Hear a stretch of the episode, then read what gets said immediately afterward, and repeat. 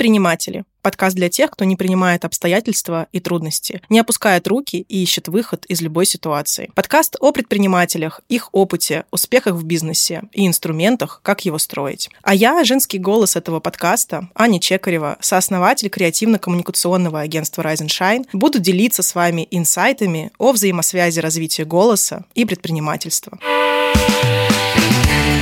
Во втором блоке марафона мы говорили об образовании. На какие курсы стоит идти предпринимателям, чтобы оставаться конкурентоспособными в своей сфере? Как выстроить процесс обучения и где искать менторов? Как создавать историю своего бизнеса, чтобы за ней было интересно следить и чтобы она запомнилась? Этот процесс напоминает нам мастерство сторителлинга, умение рассказывать истории интересно. Чтобы быть услышанным, нужно четко знать цель своего высказывания, быть внимательным к деталям, которые могут увлечь слушателя, и продолжать совершенствоваться даже тогда, когда уже удалось охватить по-настоящему широкую аудиторию. В этом выпуске мы будем не только говорить об образовании для предпринимателей, но и делиться полезными лайфхаками, как рассказывать истории, чтобы они вызывали эмоциональный отклик и привлекали внимание к вашему продукту. Модератором блока об образовании стала владелица пиар-агентства Антипова группы и эксперт по личному бренду Юлия Антипова. В первой дискуссии приняли участие сразу четыре предпринимательницы. Основательница школы исполнительных директоров и бизнес-наставник Наталья Наталья Жирнова, соосновательница и SEO онлайн-школы креативных индустрий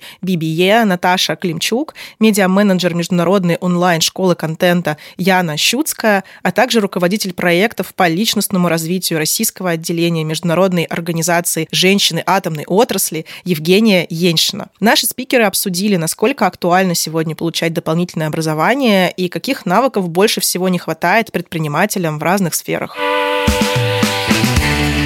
на какие курсы стоит обратить внимание? Кто у нас готов ответить? Наталья Жирнова? Я наблюдаю э, стандартно там, 10 лет назад, 5 лет назад и сейчас, я думаю, в будущем тоже, э, дефицит э, кадров в области топ-руководителей. Это позиции исполнительный директор, директор по маркетингу, HRD, директор по продукту, да, значит, ну, коммерческий директор, финансовый директор, может быть, чуть в меньшей степени. Вот. Ну, то есть управленческий персонал на сегодняшний момент требуется в достаточно большом количестве, и в частности, как в офлайн бизнесе, так и в онлайн бизнесе, потому что ну, сам онлайн это тоже растущий тренд. Соответственно, растет количество школ, э, количество проектов, которые создают эти курсы и предоставляют курсы. И, соответственно, в эти школы, в эти проекты также требуются руководители. Моя точка зрения следующая. Я сама закончила вышку, у меня Бауманка, но а, сейчас вот э, последние два с половиной года а, активно у меня учатся студенты на курсе школы исполнительных директоров, и я хочу сказать, что вот Э, часть трендов, которые вы перечислили, я прям их чувствую и как бы действительно на них ориентируюсь.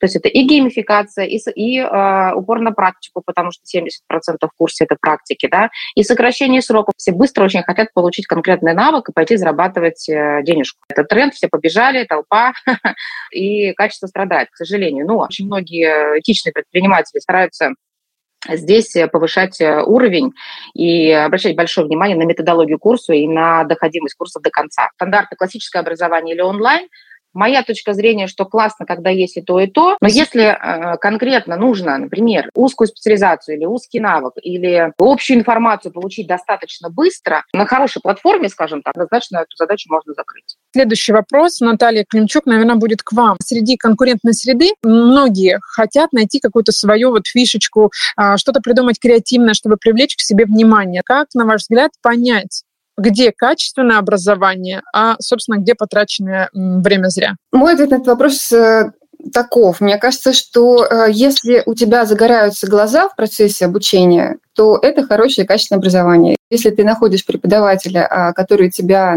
на вступительной какой-нибудь бесплатной лекции вдохновляет, значит, скорее всего, там хорошее образование. Мы особенно, строя свою школу, ни на кого не смотрели, мы скорее думали о том, а как лучше. Мы, конечно, брали какие-то практики, улучшали их а, и додумывали, но как настоящие креаторы мы а, строили какой-то свой, свой мир и растем три раза, два раза в год ну, просто на сарафанном радио. А как вы привлекаете клиентов? Как находите? Мы э, Изначально делали ставку на комьюнити, и мы начали э, с курсов по графическому дизайну, по иллюстрации, потом потихоньку у нас там добавлялись курсы по UX-сайтам, по искусству, мобильным приложениям и так далее. У нас была фишка, мы всегда брали людей, которые уже в профессии, которые ее любят. Потому что мы знали, что э, преподаватели, которые любят свою профессию, они в состоянии вот этот огонь э, передать студентам. Студенты тоже захотят учиться и быть ну, похожими на таких людей, либо иметь с ними диалог какой-то вдумчивый, без вдохновения учиться сложно, и быть креатором тоже практически невозможно. Мы выращивали комьюнити, причем в разных форматах, а, во всех медиа, в которых только было возможно, там от э, ТикТока, да, Телеграма, Slack и так далее, Пинтереста даже. У нас в каждом направлении есть и чат на тысячи человек, где люди общаются. Креативная профессия, она такая, что ты тут э, зашел как иллюстратор, а вышел как моушен дизайнер, потому что тут можно бесконечно себя когда апгрейдить. Плюс к этому мы еще снимали документальные фильмы про дизайн, то есть мы с самого начала популяризировали профессию, я лично брала интервью, мне кажется, больше 200 дизайнеров, иллюстраторов, художников России э, на фоне черного круга нашего знаменитого. Покрас лампаса до Тёмы Лебедева, и э, ну, мы все время говорили на важные для индустрии темы, поэтому, поэтому нас любят, наверное, так, потому что мы любим то, что мы делаем каждый а, предприниматель да, может создать там свое комьюнити, ну создать-то его легко, а вот именно продвигать, набирать аудиторию. На что стоит обратить внимание? Может быть, вы посоветуете какие-то курсы, может быть, какие-то алгоритмы подсказывают, чек-листы, ну хоть э, какой-то пошаговый план дают. У нас аудитория очень чувствительная, если мы будем с ней общаться по чек-листам, то я боюсь, что она это почувствует и разбежится. Тут нужно очень тонко держать э, грань между тем, чтобы знать, как работает аудитория, и тем, чтобы с ней очень живо взаимодействовать.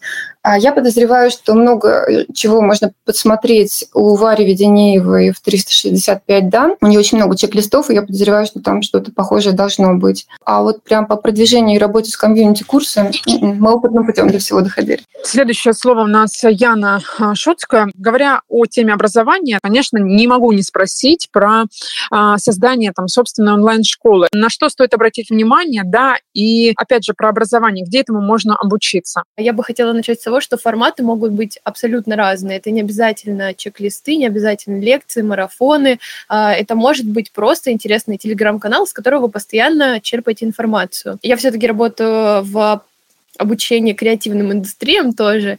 А, но если это молодой предприниматель, который хочет собрать вокруг себя комьюнити через в том числе свои социальные сети, а, этот человек должен сначала не идти в какое-то пиар-агентство или в СММ-агентство. Ему не нужно платить за какие-то огромные курсы по продвижению себя как личности. Мне кажется, просто можно сначала э, посмотреть в интернете какие-то базовые вещи, в каких форматах можно транслировать информацию о себе, как можно общаться с аудиторией, э, проанализировать своих конкурентов, как они работают э, в тех же самых социальных сетях и выбрать для себя удобный формат, потому что все-таки все мы понимаем, что любые социальные сети, а, любые люди там, блогеры, знаменитости, они притягивают к себе своей личностью, своей а, какой-то оригинальной подачи, и никакой SMM-менеджер, который делает вам, например, какие-то коллажи в Инстаграме красивые, он не привлечет аудиторию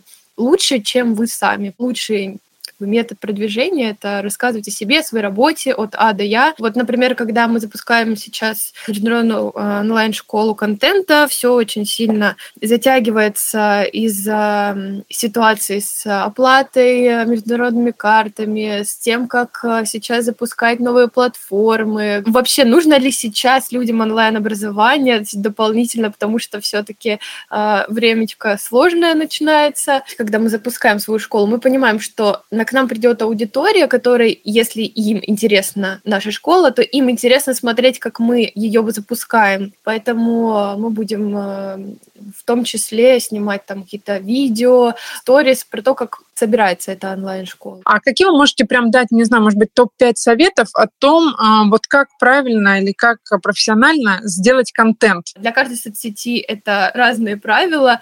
А если это Telegram, обязательно должна быть какая-то интересная информация каждый день. Не 150 постов, например, один большой пост какой-то.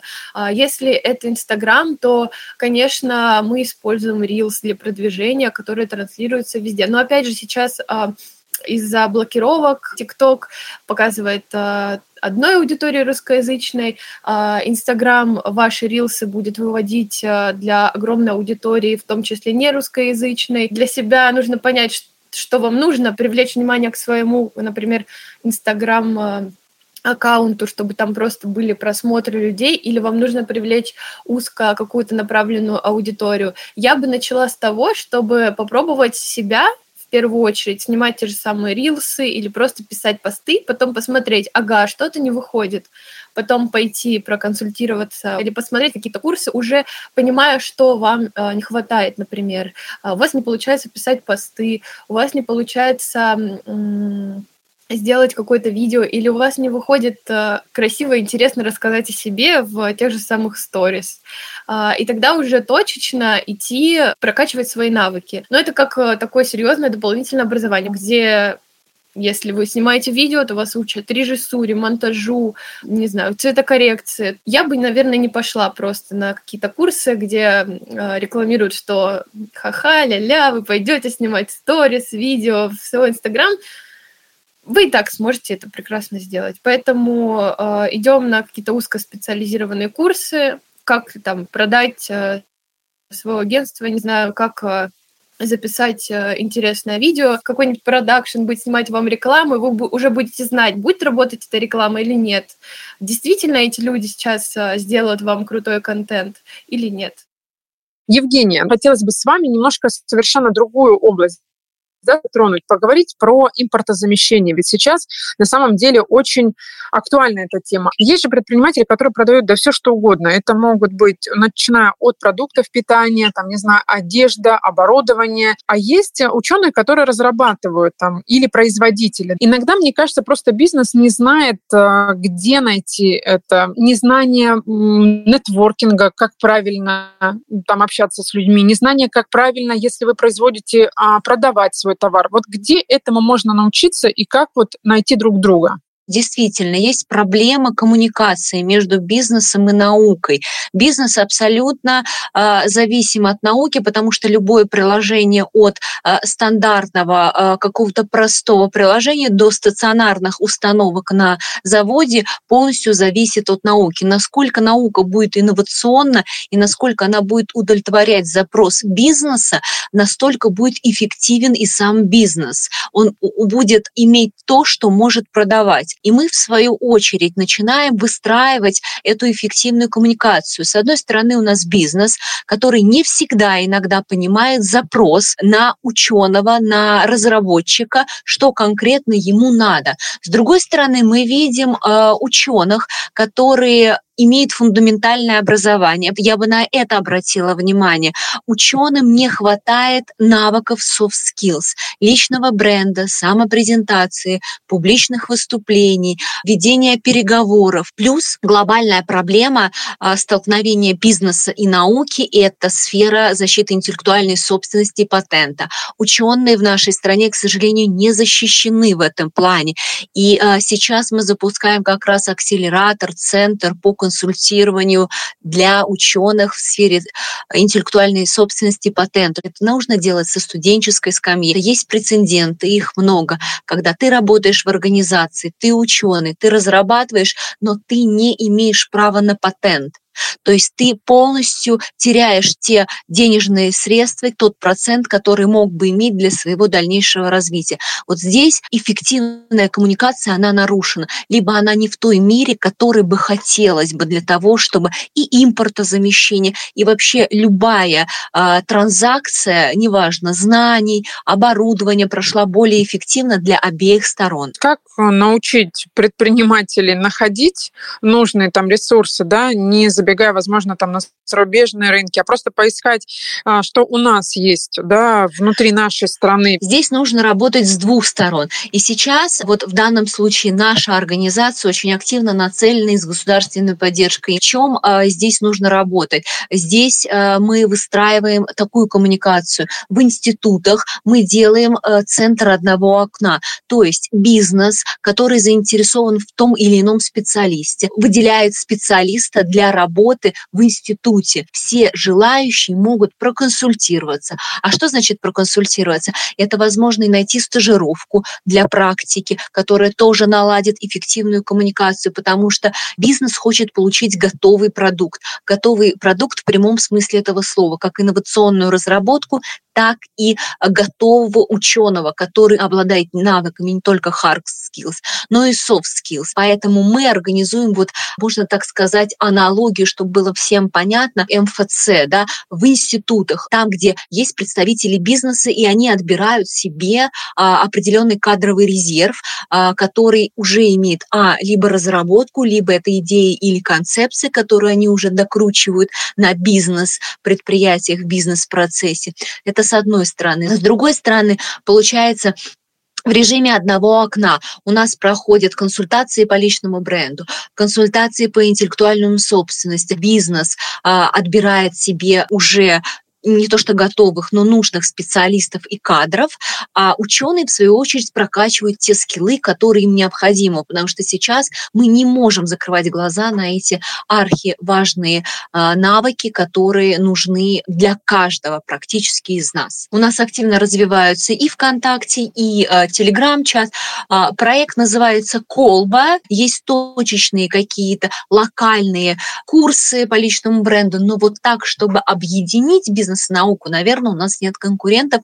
Вот э, как бы это ни звучало, у нас есть субсидирование, которое э, позволяет нам на бесплатной основе э, приводить юристов, помещать их в институты для консультации, потому что у многих проблема, повторюсь, с интеллектуальной собственностью. У ученого есть проблема. Я не знаю, что мне делать. Вот я разработал, и по незнанию либо компания, либо университет берет на себя этот момент, и тогда ученый не владеет этой разработкой. Спасибо большое. Напомню, да, дискутируем на тему, насколько актуально сегодня дополнительное образование.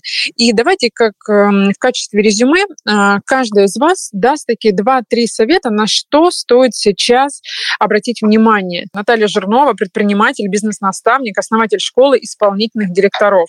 Давайте начнем с вас. Я заметила, что когда приходят исполнительные директора, они обучаются, они становятся профессионалами, они делают очень хорошие результаты. Это в среднем там, 30, от 30 до 400 процентов роста за 6-12 месяцев э, с момента начала эм, обучения меня. Вот.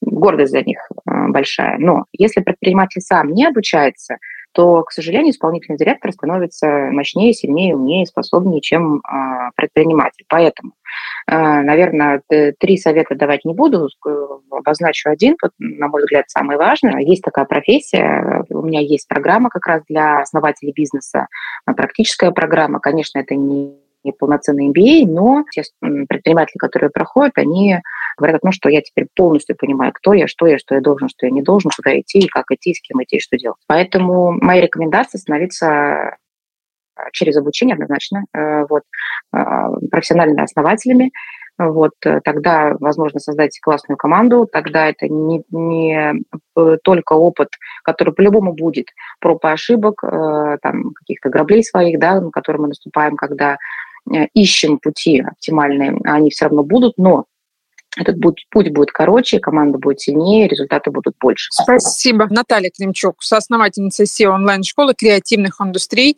BBE. Мне кажется, что самое важное – это постоянно учиться и тренировать мозг и душу. Это просто необходимая э, штука, каждый день задавать себе вопрос, что я сделала сегодня, что я выучила сегодня, и какую пользу я принесла своей команде. Это если мы говорим про себя как про сооснователя, или если говорим про себя как человека, который руководит дизайнерами или делает какой-то проект. Я очень люблю цитировать Чехова, который говорил, что самое важное – делать добро. А без обучения себя, без того, чтобы становиться самому лучше каждый день, очень сложно ну, менять мир к лучшему. Останавливаться в образовании нельзя. И все проблемы, ну, я всегда советую воспринимать как возможность и выруливать в созидание максимально всегда. Спасибо большое, Наталья. Яна Шуцкая, медиа-менеджер международной онлайн-школы контента, проект «Приключения иностранцев в России». Ваши рекомендации? Важно доверять своей команде и получать от нее в том числе обратную связь, понимать, э, где у тебя что не выходит, использовать действительно свои минусы, а, переводить их в плюсы. Если у вас не хватает чуть-чуть каких-то способностей для того, чтобы руководить большой командой, а, можно пойти на какие-то курсы по управлению. Если вы просто хотите научиться критически мыслить, найти больше информации для себя, можно пойти обучаться в какие-то онлайн, книжные клубы. А, Все время нужно получать больше и больше информации, но она должна быть качественной и давать вам что-то новое, какие-то именно навыки. Не слепо идти по тенденциям, просто что-то выучить, а понимать, чтобы это было для вас полезно. Спасибо большое, Яна. Евгения Яншина, руководитель проекта по личностному развитию российского отделения Международной организации женщины атомной отрасли, помощник директора по госполитике в области РАО, да, госкорпорации «Росатом», основатель премии КОБА. Это я запомнила. Евгения, в завершение пару рекомендаций от вас. Да, конечно. А, буду также кратко. Для ученых я бы порекомендовала, первое, развивать soft skills. Это личный бренд, а, быть проактивным, выступать на конференциях, семинарах и форумах, участвовать в различных научных сообществах. Это, безусловно, пригодится вам для грантов, потому что гранты – это отдельная статья финансирования ученых, а там нужна активность, там нужны сертификаты, конференции и тому подобное. То есть об этом нужно задумываться. Третье – это, конечно, самопрезентации, навыки публичных выступлений и переговоров.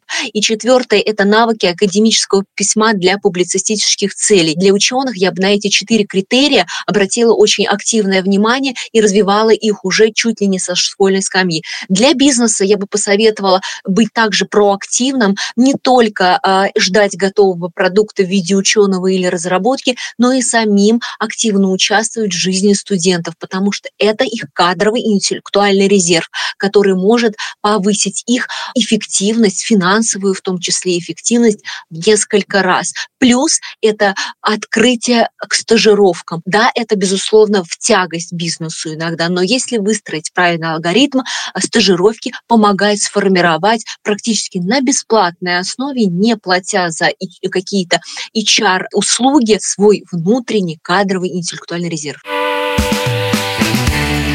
Предприниматели обсудили, какие навыки могут помочь развивать свой бизнес и как выбрать для себя лично именно тот курс, который будет полезен здесь и сейчас. Чтобы определиться с траекторией своего дополнительного образования, важно начать с целеполагания. Также и сторителлинге. Надо понимать, какое впечатление вы хотите произвести своей речью на аудиторию, и в зависимости от этого выбирать набор приемов, которые усилят ваше выступление. Хотите привлечь внимание к своему кейсу, поделитесь неформальными историями из жизни вашего бизнеса, которые будут вызывать эмоции эмоции, например, удивление или сочувствие. Познакомьте аудиторию с одним из ваших клиентов и расскажите, как на него повлиял ваш продукт. Не фокусируйтесь исключительно на успешном опыте. Расскажите об одной вашей серьезной ошибке или об эксперименте в бизнесе, который провалился, а такие наверняка могут у вас быть. Открытость и честность располагают аудиторию. Можно выбрать разные инструменты для выступления, которые точно запомнятся. Курсы или мастер-классы по сторителлингу помогут отработать эти навыки, в которых вы пока еще возможно, не сильны.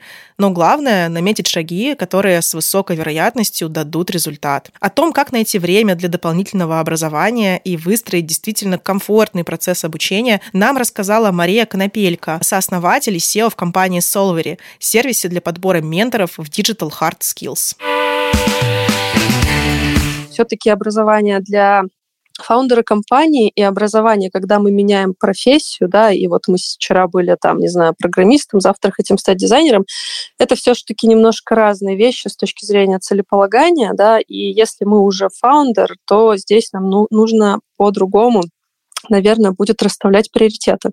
Давайте попробуем разобраться с тем, как же они могут расставляться. А, в принципе, все наши навыки, они делятся, как уже выше тоже было сказано, на харды, софты и такие навыки, которые можно отвести к доменным навыкам, домен домен — это область, да, то есть это тот рынок, на котором вы работаете, это какие-то а, тренды, это то, как этот рынок в принципе функционирует. И если вы уже начали какой-то вид бизнеса, вам нужно понимать, в какую игру вы собираетесь играть. Будет ли это IT, будет ли это логистика, будет ли это ритейл и сопоставить все необходимое для создания этого бизнеса с тем, какими навыками вы обладаете уже на сегодняшний день. Да? То есть если вы собираетесь построить или сделать, например, там, не знаю, приложение, интернет-магазин, или вы собираетесь заниматься какими-то продажами, не знаю, медикаментов, еще чего-то.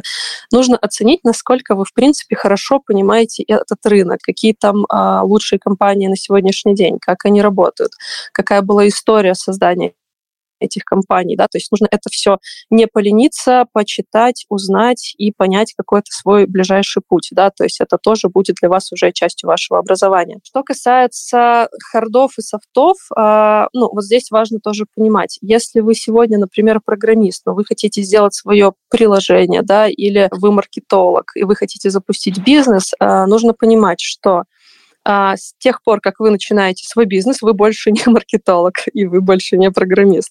И несмотря на то, что у вас есть какой-то hard skill, который, возможно, вам позволяет что-то начать, это вряд ли будет единственным, да, и это вряд ли будет главным теперь для вас скиллом, да, который придется применять. А, но в то же время, что касается хардскиллов, туда же можно, наверное, отнести как раз вот маркетинг и продажи. Это те хардскиллы, без которых, к сожалению, бизнес не построить.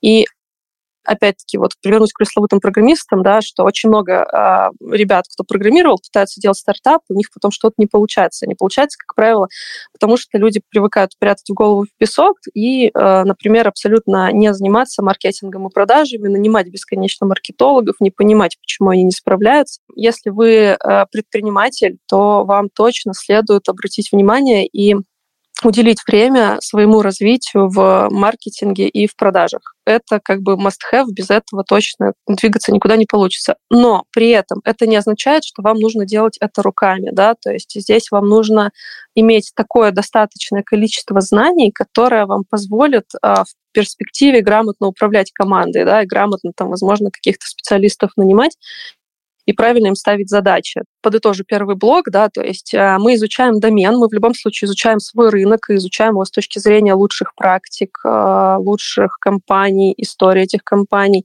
И мы изучаем харды, те, которые нам необходимы на старте. А это в любом случае всегда маркетинг и sales. Да. Почему называют хардами? потому что ну, там действительно очень много технической мат-части такой, да, без которой э, будет ну, фактически невозможно управлять своим маркетингом, фактически невозможно будет подобрать себе грамотного там, специалиста в команду. Ну и, соответственно, у нас остаются soft-скиллы, они обретаются в процессе. Здесь стоит прибегать к помощи скорее advisor-ов, инвесторов, менторов. Это люди, которые там на одну-две ступеньки э, выше того уровня бизнеса, который вы сейчас делаете, да, то есть э, ну, там у вас сейчас, не знаю, в команде 5 человек, а есть человек, у которого в команде 15 человек, и он вот буквально там года 2-3 назад проходил вашу стадию. Нужно уметь находить таких людей, а, нужно уметь вступать с ними в какую-то, ну, плюс-минус прочную связь, когда люди просто вас сопровождают на вашем пути, и вы можете рефлексировать, чтобы человек более опытный из той же бизнес-сферы мог вам что-то подсказать. То есть насколько там грамотно вы себя ведете сейчас с командой, а насколько правильных специалистов вы нанимаете и так далее. Что важно не делать? Вот тоже это, наверное, стоит отметить. А, часто говорю из своего опыта предпринимательского в том числе, когда мы начинаем делать бизнес, когда мы начинаем делать какой-то стартап, нам очень многое хочется начать делать руками, вплоть до того, что наоборот, если вы не программировали, например, и не делали дизайн, или там, э, не знаю, не, не зарывались слишком глубоко в перформанс-маркетинг с настройкой там Google аналитики, Яндекс Метрики, а теперь уже только Яндекс Метрики, там, не знаю, настройки рекламы, вы можете начать делать перекос в другую сторону, вместо того, чтобы управлять вашим бизнесом. Важно давать себе отчет, что делая бизнес, вы не сможете успеть все, и вы не сможете стать лучшим специалистом во всем. Понимаете, зачем вы хотите учиться, да, и как э, это будет применяться для вашего бизнеса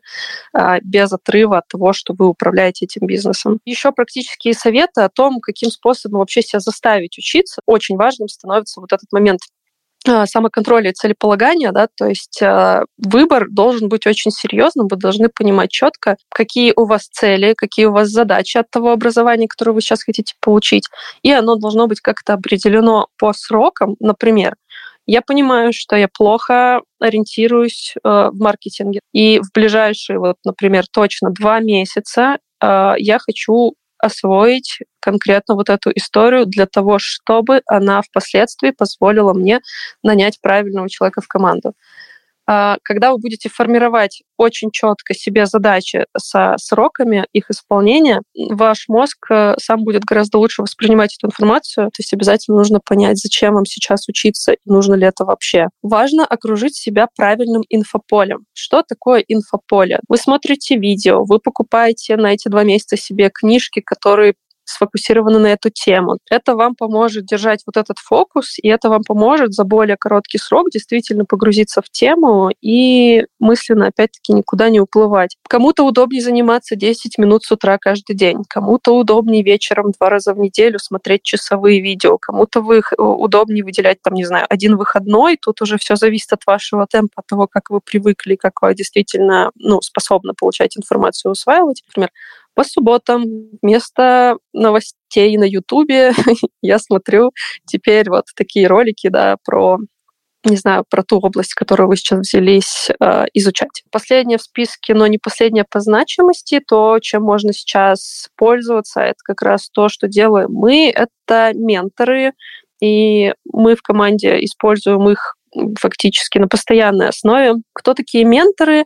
Менторы — это как раз специалисты уровня там, middle plus и senior, э, которых вы сейчас, например, не можете нанять себе в команду, да, то есть эти люди стоят дорого, они не пойдут работать там в какой-то начинающий малый бизнес, но экспертиза этих людей уже сегодня можно пользоваться, и с помощью них можно как раз составлять для себя там и программу какого-то обучения, дообразовывать себя в каких-то отдельных ветках и дообразовывать свою команду в каких-то отдельных ветках. Так, например, можно взять себе сильного технического директора, который поможет разработчикам, да, которых поконтролирует. Можно взять каких-то опытных маркетологов, которые будут контролировать ваш маркетинг и помогут вам там, не знаю, с наймом или быстро сориентироваться в каком-то вопросе, каких-то там продажников, которые могут э, точно так же построить sales-процесс, да, или там помочь, наоборот, с B2B продажами. Менторы-репетиторы люди, которые готовы вас фокусно дообучать до некоторых э,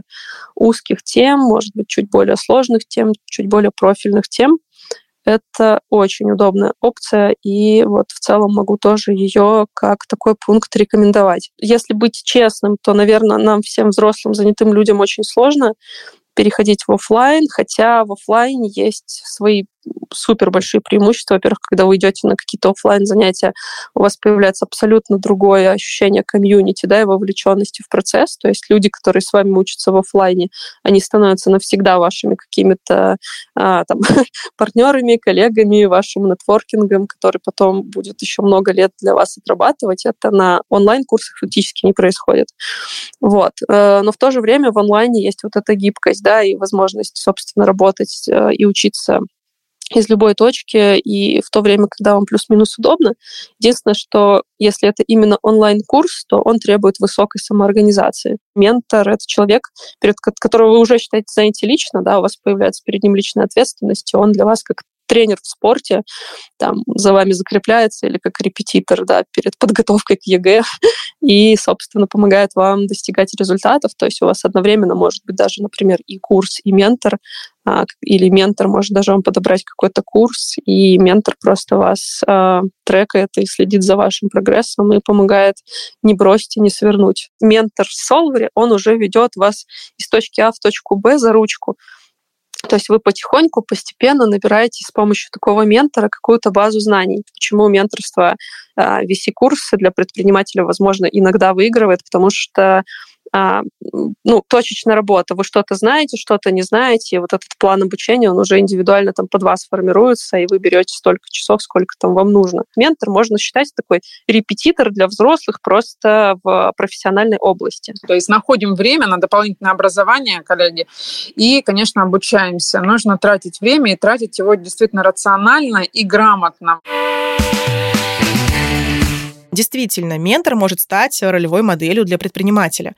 Такой профессиональный репетитор уже сделал шаги, которые вам только предстоят, и вы можете спокойно позаимствовать его опыт, чтобы не оступиться самому. Обращайте внимание и на то, как ваш бизнес-наставник подает информацию и какие инструменты он использует, чтобы материал проще усваивался. Один из таких приемов – это вертикальные вопросы. Они помогают двигаться от общего к частному и постепенно углубляться в тему, раскрывая ее для себя с новых всех сторон. Еще один распространенный инструмент – это call to action.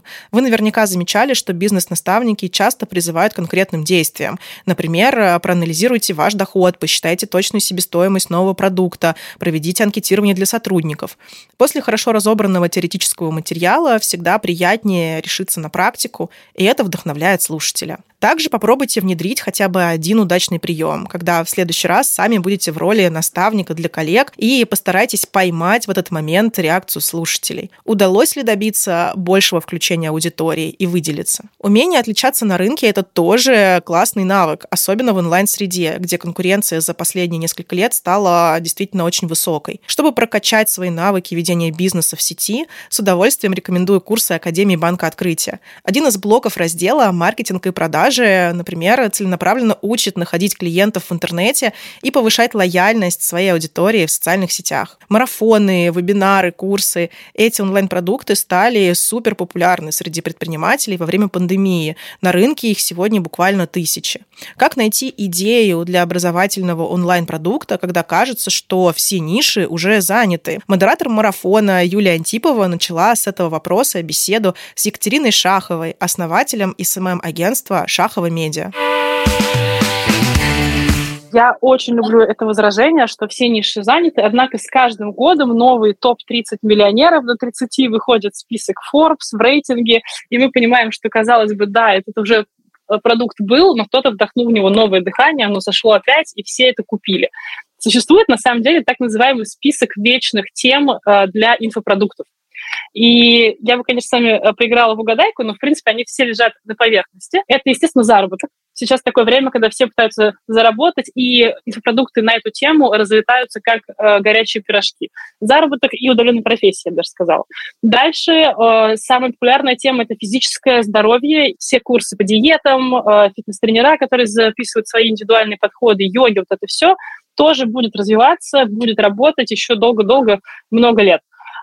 Также работает сейчас такой новый тренд – это психологическое и эмоциональное здоровье. Вы не могли не заметить, сколько блогеров и вообще как много стало продуктов на эту тему, насколько мы всем поколениям, скорее всего, капельку покалеченным в свое время, ну, как-то развернулись в эту сторону и стали действительно спрашивать себя, а что я хочу на самом деле, и хочу ли я этого, или мне это как бы навязали. Вот на эту тему тоже очень много теперь становится продуктов. И такой новый э, виток в интересе аудитории э, завоевывает эзотерика. Как ни странно, тоже наверняка вы заметили, стало много шаманов, людей, которые зажигут свечи, зажигают палосанта, не знаю, дышат на правильную луну, это все работает, потому что на самом деле эзотерика как бы обещает вам, что она сразу все три предыдущие темы в вашей жизни подтянет. Почти любой инфопродукт закрывает одну из этих тем. Это еще называется, знаете, старая добрая проблема все инфопродукты решают какую-то одну из четырех самых старых добрых проблем. Поэтому, когда вы выбираете, и если вы смотрите, что сейчас вот весь мир прям пишет курсы по фитнес, там, какой-нибудь оздоровлению, а вы фитнес-тренер или у вас там фитнес-студия, это не значит, что там все занято. Это как раз-таки значит, что эта тема настолько остра, настолько у всех на языке, что новый инфопродукт с интересными фишечками, с вашим индивидуальным подходом, с вашей историей, она у вас уникальна. Скорее всего, то, как вы создавали свою студию, то, какие техники работают в вашей студии, не работают ни в одной другой. А, это уже делает ваш продукт уникальным. Скорее всего, он зайдет, поэтому, когда смотрите в большой поток, не бойтесь в него входить. Как раз-таки намного сложнее приучать рынок к чему-то новому. Берете какую-нибудь тему, которой нигде нет, ни на складчине, ни книги не написаны, ни фильмы не сняты. Тогда, конечно, вам придется еще до того, как продавать, обучить рынок, что ему это, в принципе, надо. Вот сюда нужен просто колоссальный финансовый ресурс и вообще временной ресурс. Поэтому лучше идти туда, где уже, правда, много всего сделано, и просто принести туда что-то новое. Сложнее приучить к чему-то новому. Прям, знаете, такой перелом в мышлении. Ведь часто же думали о том, что, о, новенькое, все посмотрят. А что важно учитывать при создании инфопродукта? То есть актуальность, востребованность э, аудиторию. Иногда инфопродукт создают под аудиторию, ну, допустим, думают, ага, спрос на это, буду создавать вот это. Или наоборот, человек понимает, что он там эксперт, эксперт в другом, то он, соответственно, создает, mm исходя из а, своей экспертности. Вот как здесь приоритеты поставить?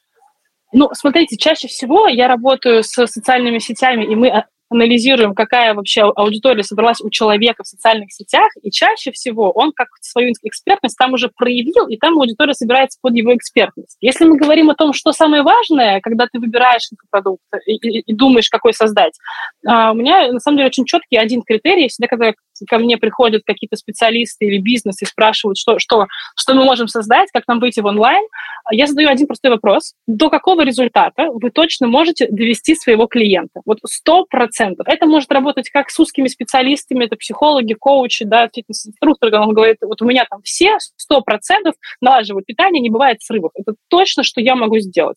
Или, допустим, какие-нибудь э, производства платьев, штор, чего-то такого, могут сказать, что мы сто процентов на любую фигуру сошьем идеальное платье, человек будет выглядеть потрясающе.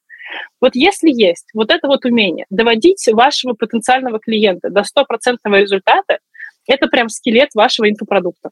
Уже отталкиваясь от этого, вы можете его совершенствовать, создавать э, фишки, э, как-то его украшать и так далее. Но, по сути, только качественные инфопродукты, без каких-то сверхвложений, да, они выстреливают на рынке. Если вы изначально не закрыли вот это вот «я не знаю, до какого результата я могу довести клиента», или «я могу, но не всегда получается», то сначала вы совершенствуете свое умение давать результат. Как только оно у вас есть, все, считайте, что тема выбрана, ниша выбрана. Как э, упаковать и привлечь внимание, да? Ну, mm можно как-то, я понимаю, что это прям целая большая О, да. тема там, и так далее, но можем ли мы как-то тезисно с вами, да, э, проговорить основные этапы mm создания или там основные шаги продвижения? Я бы начала с вопроса, а что для вас есть успешный инфопродукт? Какую цель он должен закрыть? Для кого-то успешный инфопродукт – это продажи на 100 тысяч рублей. Для кого-то 1 миллион – это провал. Мы э, тоже должны понимать, что не каждый инфопродукт может стоить каких-то баснословных денег. Да? Мы не можем все-таки работать в отрыве от рынка. На рынке инфопродуктов великое множество, от 100 рублей до 70 тысяч рублей. Но надо понимать, что если у вас нет личного бренда, то отрываться от рынка и ставить на ваш курс цену в 70 тысяч рублей, хотя вы там всего два раза мелькаете лицом, вы не сможете. Дальше вы задаете себе вопрос, а мой инфопродукт – это вообще что? Потому что кто-то думает, что это курс. Для кого-то инфопродукт – это чек-лист какой-то. Для кого-то это методичка. Для кого-то это менторство индивидуально. Может быть, это, это, это мастер-майнд. Форматов инфопродукта тоже существует великое множество, и у каждого из них своя цена. Если у нас стоит задача построить э, инфопродукт на миллион рублей, но при этом у вас нет времени, например, у вас нет команды, и у вас нет понимания – как это делается, то есть вот этих вот активов как бы нет пока, вот прям совсем нет времени, то вам придется делать гайд. Гайд стоит там от 500 рублей до 2000 рублей. Это сколько нам нужно продать гайдов, чтобы заработать миллион? К сожалению, очень много. Скорее всего, сложно. Тогда мы думаем, блин, хорошо, это не работает, что еще я могу сделать? И вот, вот этими вот ответами на вопросы, сколько я, я готов вкладываться, кто может меня подстраховать, какая у меня есть команда, что я умею, оно уже немножечко вам поможет приблизиться к реальности. На мой взгляд, сейчас мало кто э, покупает гайды, воркбуки и чек-листы, только если не сделаны какие-то вот невероятно крутые э, прогревы, если не работает э, крутой личный бренд. Если будем говорить по нише фитнеса, которая сейчас супер востребована, супер актуальна, я бы советовала создавать что-то с личным присутствием. Если не самого предпринимателя, то хотя бы его там учеников, э, помощников, тех, кого он уже довел до результата. От 4 тысяч рублей может стоить марафон, тоже как один из форматов инфопродукта, до совершенно баснословных, вот, на мой взгляд, большее, что я видела, это миллион, но это личное присутствие женщины, которая создала шпаг-метод. Естественно, у нее огромный раскрученный личный бренд. В общем, мой совет – адекватно оценить, насколько у вас есть ресурс временной э, и финансовый, и понять, э, какую цель вы хотите сейчас закрыть по деньгам для первого запуска. Еще советую не мыслить форматом одного запуска, одного инфопродукта. Всегда, когда вы создаете что-то новое, это всегда гипотеза. Поэтому ваша задача не сделать какой-то вау инфопродукт, вложить в него вообще все силы, все деньги, всю команду и выгореть в конце. Нет такой задачи. Есть э, задача создать минимально жизнеспособный инфопродукт, minimal valuable product. Запустить его, вообще э, проверить интерес. Чтобы проверить интерес, сейчас э, советую сделать всего лишь э, супер простой э, вброс идеи. То есть вы сначала своей аудитории продаете идею продукта, а потом уже его создаете. Прям описываете свой инфопродукт потенциально. Типа, ребят, пришла в голову идея создать вот такой-то, такой-то, такие-то будут фишки, примерная цена, думаю, столько. Как вы считаете, как вам? И посмотреть, какая будет реакция. Это действительно бесплатный, супер быстрый, за один-два дня вы можете это сделать, тест идеи продукта. И если вы получаете шквал обратной связи, вам все пишут, боже мой, я этого и ждал, как классно, что именно ты, я хотел это сделать именно с тобой, именно с твоей компанией. Да, давай, значит, вы можете развивать эту идею дальше и вкладываться уже в первые там, создание вебинаров, чек-листов, страничек и так далее. Если аудитория никак не реагирует, это очень хорошо, что вы еще не вложили ни рубля и ни копейки в свой продукт, просто узнали, как это вообще заходит или нет. Значит, либо вы не догрели, не рассказали все фишки продукта, либо он действительно не на ту целевую аудиторию направлен, подумайте еще, как можно его с другой стороны развернуть. И через 2-3 недели спросите аудиторию опять, слушайте, я-то думал вот так. Вот так вам будет интересно? А на каких, собственно, сейчас э, площадках продвигать свой продукт? Я советую всегда э, первые инфопродукты продавать на теплую аудиторию, теплую или горячую. Это те люди из ближайшего окружения, те, которые каким-то образом на вас уже подписаны, где-то вас видели, как-то вами интересуются. Просто оценивайте, а где, в каких соцсетях, допустим, я уже есть где у меня есть хотя бы 300 человек. Я вам хочу сказать, что даже с охватами в 150 я на своем собственном аккаунте делала э, запуски и на 300 тысяч рублей. То есть вот маленький охват, он вообще не значит, что вы не можете создать что-то крутое и качественное. Как раз-таки маленьким блогам сейчас больше всего доверия, и в них личность как бы полностью транслируется, нет вот этого напускного пиара и всего того, что нас сейчас отталкивает от крупных блогеров, где мы уже их немножко воспринимаем как баннерной слепотой. Допустим, вы человек, который не завел ни одной соцсети, как мой супруг, а, тогда вы смотрите, какой формат просто именно вам больше всего подходит, где вы лично проводите большее количество времени. Телеграм-канал это? Или вы чаще сидите в WhatsApp, например, потому что знаю, запуски делают и через WhatsApp, что вообще для меня какой-то просто высший пилотаж.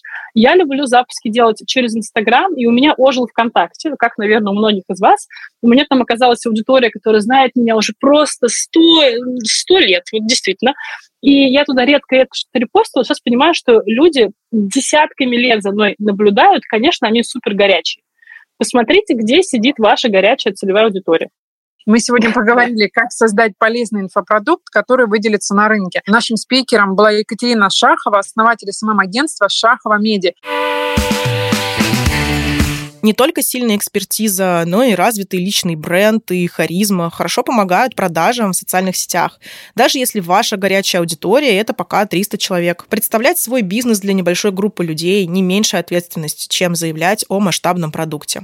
Важно хорошо изучить, чем живет ваша аудитория, какие у нее потребности и какой круг ее интересов, чтобы ваше бизнес-высказывание попало в самую точку, даже если ваш проект очень локальный. Александра Сукиасян, учредитель частного образовательного комплекса «Поколение», поделилась опытом, как построить одну из самых успешных частных школ в регионе. 17 лет э, в городе Волгограде э, я руковожу частным образовательным комплексом. Это семейный проект, мы делаем его совместно с э, моим отцом. 17 лет назад мы сделали такой небольшой проект, у нас было всего 30 ребят, а сегодня это уже такой образовательный комплекс, в котором только в школе у нас учатся около 500 ребят, у нас сеть детских садиков, у нас центр дополнительного образования, то есть у нас уже получился такой образовательный комплекс такого полного цикла. В целом активно занимаемся частным образованием, продвижением самой этой идеи. Э, считаем, что это одно из важнейших в нашей стране направлений. И вообще важно, чтобы развивалась именно частная инициатива в нашей сфере, потому что конкуренция не может не повышать качество. А образование, мне кажется, это точно та сфера, где точно требуется повысить качество и точно, чтобы было много разных вариантов, потому что дети разные, родители разные. И, конечно, каждый должен под себя подбирать тот самый вариант обучения, обучения, который а, требуется непосредственно этой семье. Как вам кажется, вот если брать э, за 100% все школы России, сколько из них частных? Давайте так, на вскидку, я даже не занималась этим вопросом, но 30% есть? Было бы неплохо, на самом деле в прогрессивных странах где-то примерно от 10 до 50%, а в нашей стране вот 30 лет частному образованию, и в нашей стране эта цифра колеблется от 1% до 1,3%. Я поделюсь, как мы решили, что такая вот небольшая частная школа из города Волгограда, может себе позволить стать известной, активной на территории всей страны. Мы изначально пришли в образование не из школы. Сначала мы думали, что это наш недостаток, так как мы не очень хорошо понимали систему. Но так мы пришли из вуза, мы потом в итоге поняли, что это самое главное наше достоинство. Так как мы не знали, как надо, как принято, вот, мы сделали так, как действительно нужно ребенку. Мы э, создали классный бренд, то есть у нас э, единственный случай, там, я думаю, в России точно, а может быть даже не только в России, а наш бренд имеет э, уже три международные награды. А, у нас там сайт получает тоже самые э, большие федеральные а, награды по Рунету. То есть мы очень серьезно относимся к визуальному а, сопровождению нашей образовательной деятельности, потому что нам кажется, что ребята сегодня, современное поколение, которое живет, оно живет уже в очень таком стильном современном мире. И школа должна соответствовать вот той среде, в которой они привычны, потому что когда они приходят в школу, а эту среду они тоже должны уважать. Пандемия э, показала э, родителям, э, да, в сравнении с, там, с, муниципальными например, школами, что нужно искать какое-то еще альтернативное решение. Я хотела такой тезис раскрыть, что, конечно, образование – это больше, чем бизнес. Его очень сложно анализировать как бизнес-единицу, но однозначно возможно, и с этим мы тоже активно работаем. Мы по форме находимся в статусе некоммерческих организаций. Но мы живем однозначно по тем же законам, что и любой малый и средний бизнес. Мы точно так же ведем хозяйственную деятельность, мы точно так же заключаем контракты. Единственное, что мы, конечно, сталкиваемся иногда с тем, что мы оказываемся в некой слепой зоне для э, мер поддержек, для каких-то вот э, институтов влияния на предпринимательство. Э, сложно там взаимодействовать с кредитными организациями, потому что ну, как бы банкам сложно понять, как некоммерческим организации дать кредит. Но вот мы за 17 лет Uh, уже научились работать с банками, и вот сейчас очень тоже активно работаем с банком открытия и как, как наш надежный партнер. Всегда любой бизнес строит вопрос, а кто, кто наш клиент. Вот, э, вот если с вами фантазировать на тему, а кто клиент в школе или там в садике, вот э, мало какой бизнес может э, именно так определить своего клиента, потому что у нас клиент – это и ребенок, однозначно, мы должны на него влиять, мы должны с ним взаимодействовать, он должен хотеть находиться в нашей среде. Это и родитель, а зачастую мама и папа могут быть э, две абсолютно разные э, категории запросов, и однозначно мы должны будем взаимодействовать и с мамой, и с папой. Еще иногда самая яркая история включается бабушка, это, поверьте, это отдельный клиент, с которым тоже э, бизнесу очень важно работать. Класс — это тоже клиент, потому что родительское сообщество — это очень э, сильный, активный игрок. Очень сложно найти такой еще другой бизнес, где люди каком-то одном а, обществе должны там лет 10 прожить вместе. Специфичный маркетинг продуктов а, с клиентом а, должно происходить много касаний, да, потому что это серьезное решение для а, нашего потребителя. С одной рекламой однозначно к вам а, не придут. Мы часто шутим, что мы в идеальных отношениях с государством, потому что государство нам дает лицензию, периодически проверяет, но это достаточно так э, гуманно, там, раз в пять лет. И, в принципе, мы дальше выстраиваем с ними абсолютно партнерские отношения. Это тоже такое преимущество частного образования, э, потому что мы, конечно, не нагружены той, той большой бюрократической э, системой, которая нагружены э, государственные наши коллеги. Мы подписали и уже реализовали первое в России муниципальное частное партнерство по 224 федеральному закону. В чем его суть? Рядом с нашей школой все 15 лет, сколько мы там существовали, стояла старая волейбольная школа. И мы много лет говорим, что коллеги, ну смотрите, ну, ну правда, дети не должны заниматься в такой среде, там очень маленький зал, аварийное здание, ну в целом как бы среда, которая точно не, не ведет к олимпийским победам и а, результатам. Наконец-то пришла администрация активная, которая действительно смогли услышать нашу идею, и мы вместе с ними реализовали как раз муниципальный частный партнер, суть которого была в сносе старой волейбольной школы и строительстве нового современного комплекса, и, соответственно, та территория, которая дополнительно нам досталась, мы построили еще один э, корпус для своей школы. Часто мы предприниматели либо стараемся отстраниться от э, взаимодействия, да, максимально скрыться, либо там э, только требуем меры поддержки, а вот пойти и найти вот эту историю вин-вин, это не просто, но мне кажется, что в этом есть особый потенциал, и с этим можно точно э, работать и развиваться. Мы два года только занимались самим соглашением, его придумали. Мы потом э, провели 9 месяцев в суде с прокуратурой, доказывая по-прежнему, что мы делаем важное и нужное дело. Когда мы уже все вышли из нуля, то есть э, начали строительство, случилась пандемия, вот, э, и, конечно, вы все знаете, что там все увеличилось в цене в разы, э, но мы все равно это прожили и нашли возможности достроить это здание.